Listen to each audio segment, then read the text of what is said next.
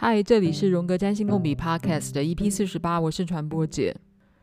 这几天我又随便翻到了弗洛伊德写的东西，他聊到人啊都有生的本能跟死的本能，然后他以希腊神话里面的 Eros 就是金星来代表生的本能。然后以希化希腊神话里面的战神 Ares 就是母羊座，有没有？其实就是我们的火星，代表死亡本能。事实上，我自己在思考的是，不论是生的本能跟死的本能，应该都是火星吧。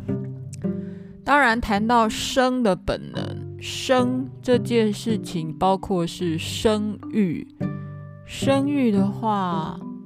男生靠的是阴茎嘛，女生靠的是子宫嘛，所以会扯到的是金星，对不对？爱欲金星，金星加火星才会有生小孩子的可能性。想着想着，我就决定要把我书架上的火星拿出来重读一下，火星四重奏。面对欲望与冲突的试炼，有时候我在想啊，如果大家是占星爱好者，如果只把占星的书当作工具书来读，很可惜呢。呢，嗯，这样说吧，我自己不会把占星书当成是一种工具书来阅读，或者是说。我所买的占星书，我都不会把它当成是一种工具书来阅读。我比较像是在读小说吗？或散文，或者是人生哲学。不过，当然是你要去买的占星书是，嗯，可以让你这样子反复万味的。这本《火星侍从咒》是收录四篇讲座，这是英国占星学院从一九九五年到二零零一年他们办的活动，然后里面其实是四位占星家他们的上课时候的对话录，演讲时候跟观众之间的对话录。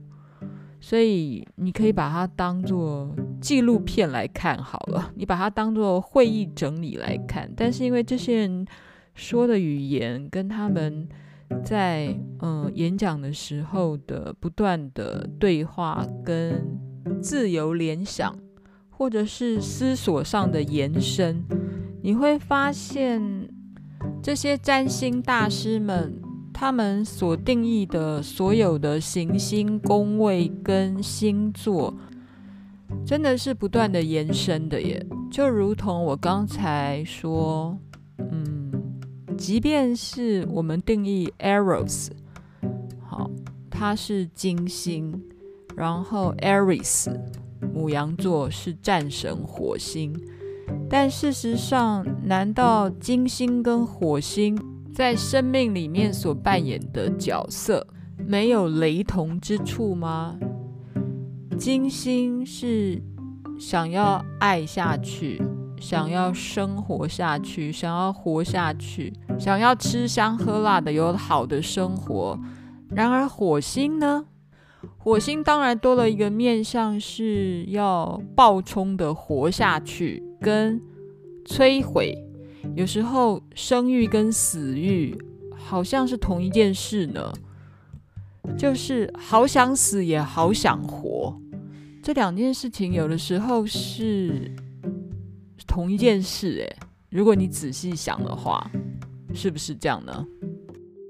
不过话又说回来啦，作为一个人类啊，我们非常非常的困难去感受一颗单独的行星，它的单独的能量，这个话是什么意思？哈，就是说，嗯，所有的占星家或所有的哲学家，你是说不清楚某一种很纯粹的感觉的，感觉怎么可能纯粹呢？就好像行星或星座或宫位。的定义怎么可能纯粹呢？因为纯粹根本没有办法在实际的生活里面被体会。这样讲，我不知道大家听不听得懂。简单的来讲，你有体会过你纯粹的火星的力量吗？你一定体会不出来。或你体会过你真正太阳纯粹的力量吗？没有，你体会不出来。你体会过你月亮纯粹的那个月亮的感受的感觉吗？没有，你一定也体会不出来。你一定没有办法区分那个非常纯粹的感觉，因为这种感觉根本不存在。理由是，就以你的星盘来说好了，你的火星一定会在某个宫位跟某一个星座，因此。你的火星就会沾满了那个宫位或那个星座的其他的能量，又加上你的火星有可能又跟其他的行星有相位，所以你的火星怎么可能纯粹的起来呢？即便是你的火星在第一宫，又在母羊座，哈，这样等于是你火上加火，哈，就是既是。母羊座的滋味是火星的滋味，刚好也都在落在第一宫，这样够火了吧？但你有可能还是无法只体会，你还是没有办法体会纯粹的火星的力量啊，因为搞不好你的火星跟其他的的行星有相位啊，或者是说。你的火星也可能受到你的太阳、金星或是水星或其他的外行星所影响啊，或是说，当你的火星在行驶那个感受跟爆冲或动力的时候，可能又受到其他行星的牵制，还有流年的各式各样的行星的牵制，所以你怎么可能体会得到火星纯粹的力量呢？所以，占星师在谈论任何的行星或相位或宫位的时候，怎么可能可以用非常精确的言辞来定义任何一个行星、星座或宫位呢？诶，这样子说，大家也没有听得懂了。我的意思是，当我们去阅读占星的。读物的时候，譬如说，就以这本《火星四重奏》这本书来说好了。你随便翻到任何一页，你会发现这四大占星师他们在描绘各种相位跟感觉的时候，它的定义是不断的变来变去的，或是说它的定义是不断的延伸的。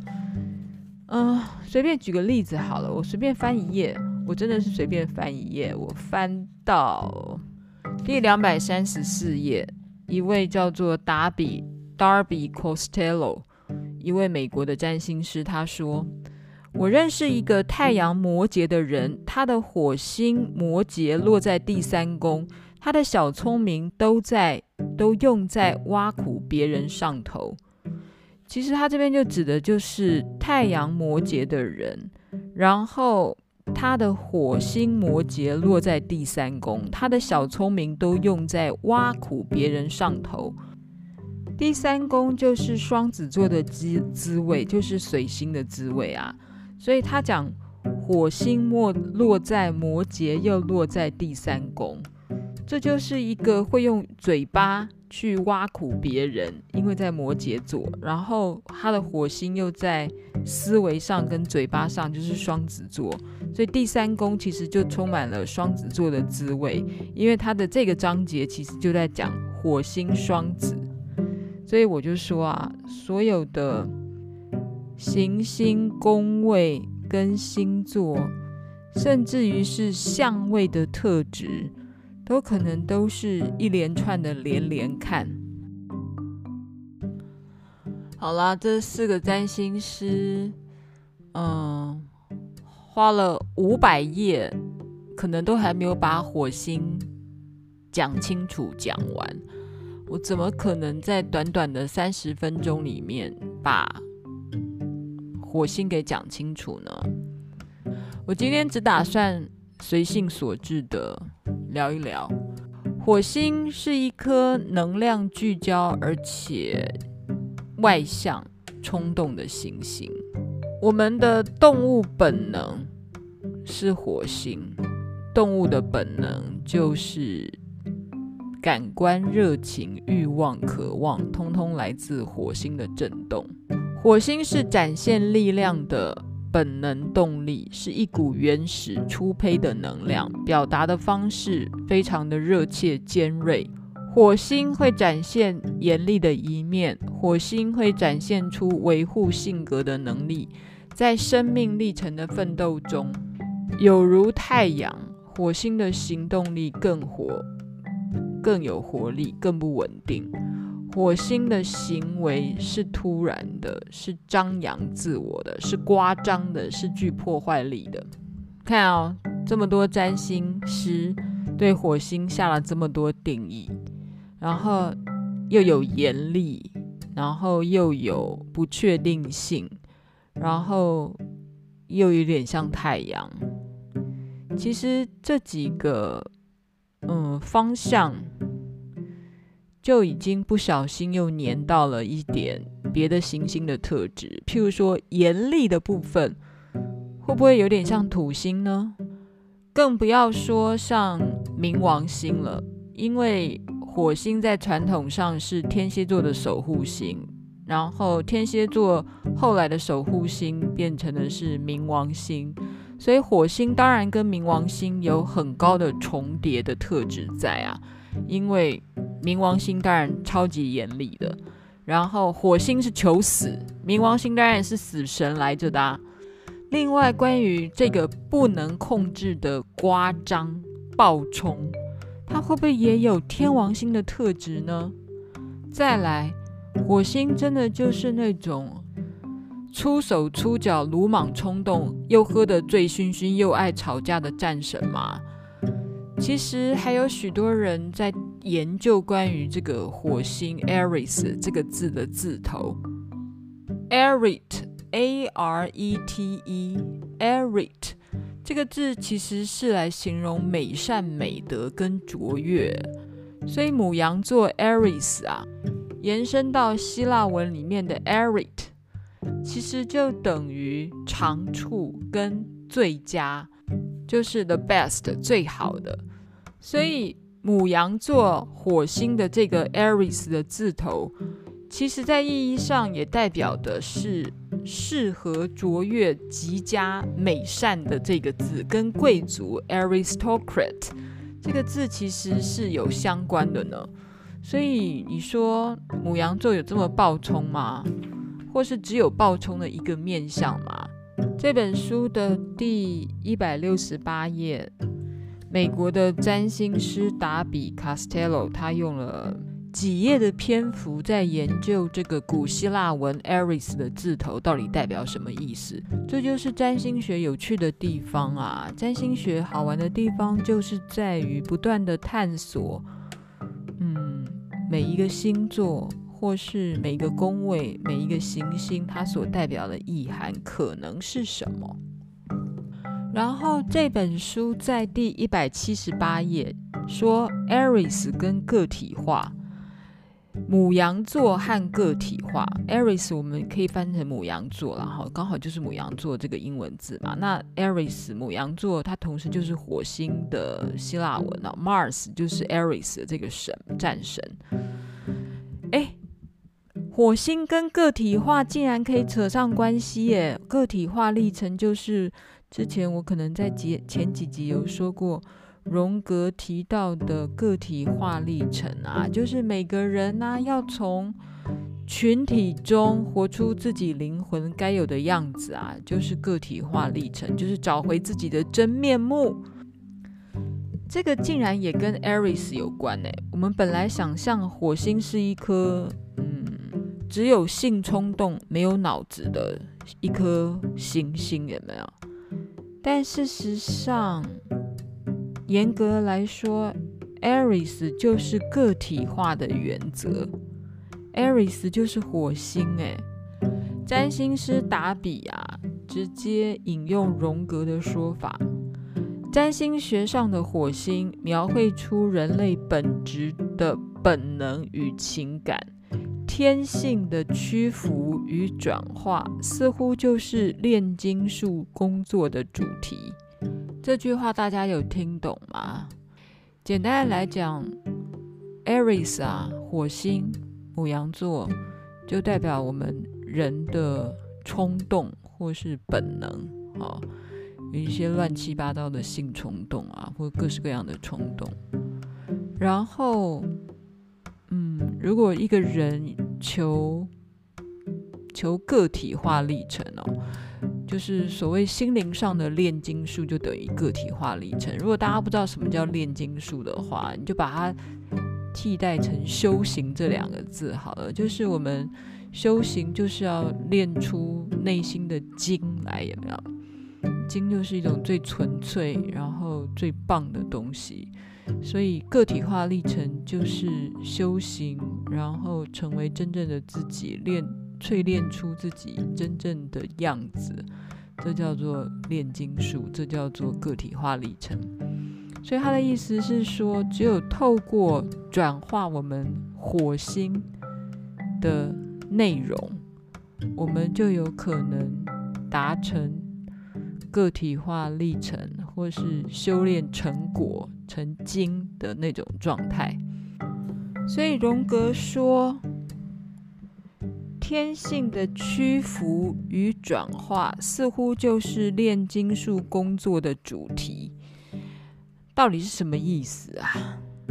嗯，好，我们先回到关于什么叫做纯粹的火星好了。纯粹的火星就是人类纯粹的精虫活动。好，就是。我们的精子真的是超火星的嘛？好，一旦精虫跟卵子结合，精子就会死去。然后，这个死掉的精子呢，其实是可以滋养了卵子跟染色体以及父亲的基因库的形象。这个是英雄主义的本质。我现在讲的是达比他在这个演讲里面所说的，就是说。火星它其实是像像精子一样，然后精子呢去撞到卵子之后，跟卵子结合以后，火星就大功告成了。但火星的尸体就是精子的本身，它就它就死啦，然后它就变成滋养整个受精卵的一个素材吧。这是英雄主义的本质，就牺牲了自己，成就了受精卵。火星它还是有一个很远大的目的啊，即便精虫就是火星的本身，它只想要，它只专注受精卵的这个目标，但透过这样的专注，就可以达成其存在的目的。一旦我们有了生命，除了我们跟母亲相连的躯体之外，火星的能量会历经转化，进而替整个组织服务。火星最原初的动能啊，就是让你活下去而已。但你的生命盘里面不是只有一颗火星而已啊！如果你要走个体化历程的话，如果你追求所谓炼金术、修炼成精的这种历程的话，你整张命盘都会来协助你的火星达成这个目的。如果你要修炼的话，诶，这段大家有听懂了吗？其实这就是达比他所说的啊，Aries 啊，火星，它其实是个体化历程的那个主题，但不是目标。虽然。不是说每一个生命都想要炼金啦，不是每一个生命都觉得他自己在修行，但是每个人在社会的生活里面啊，都可以感受到火星的能量里深层的目标的驱动。举个例子来说好了，火星的确是在追求性高潮，但性高潮在生命里面只有性高潮。这个本身这么纯粹的一种喜悦吗？难道它没有其他附加的功能吗？即便看起来是一种肉体上或性欲上的性高潮，但它也许真正要服务的是你人生成就上的性高潮啊，或你灵魂转化的一种高潮啊，或是所谓的涅槃。如果涅槃是一种高潮的话，那它就可能是一种高潮。然后火星的确在你整个个体化历程中，还扮演了某一种很重要的驱力呢。啊，这样讲大家到底有没有听得懂呢？或是说我的理解目前是这样啦，但我想再过一阵子，如果我再有其他的感想或联想。会有别的解释方法也说不定。大家对火星啊有一个很棒的比喻，它就是每一张星盘里面的运动家。嗯嗯，你的星盘里面一定有火星嘛，所以你就想想看，你要怎么伺候你生命里面的这个运动家。你这个体育选手呢，其实是在你的生命里面扮演一个很重要的活动的角色，然后他会在哪里发挥，然后用什么样的方式发挥，用什么样的方式去演出他的生命力。当然，那个形态很多种啦。因为我今天这一集并没有要说明火星在各个星座里面，或是各个宫位里面不同的展现。但也许下次我们可以来聊一下火星在各个宫位跟各个星座里面不同的展现，也是不错的啦。当然，这本书里面有谈到这个火星四重奏，他都写了五百页了，他什么都有哈。嗯，另外一件有趣的事情是。其实，在东方，东方的紫微斗数里面，其实用的不是九大行星的这个系统。东方的紫微斗数是找了其他的行星来作为命理的这个基础，但是东方把火星称为荧惑，那荧惑的代表其实意思是一样的耶，跟。呃，跟古典的占星里面把火星视为的意义是一样，就是那种会生病啦、会残疾啦、会丧命啦，然后会饥荒又会战争的这种恶星。所以其实东西方一开始对于火星都没好脸色耶，也没好话。不过。在现代占星来讲的话，火星最简单的诠释诠释就是我前面几集也提到，就是利比多有没有？就是你的 drive，就是你的精子，你的性欲。当然，这颗战神的展现是非常多元而且多变的。好了，我觉得我今天呢脑子已经打结了，想不下去了。今天先说到这里，但很欢迎大家如果想来补充。批评指教，请你上传播姐实验室脸书。嗯，今天先说到这里了，拜拜，下次见。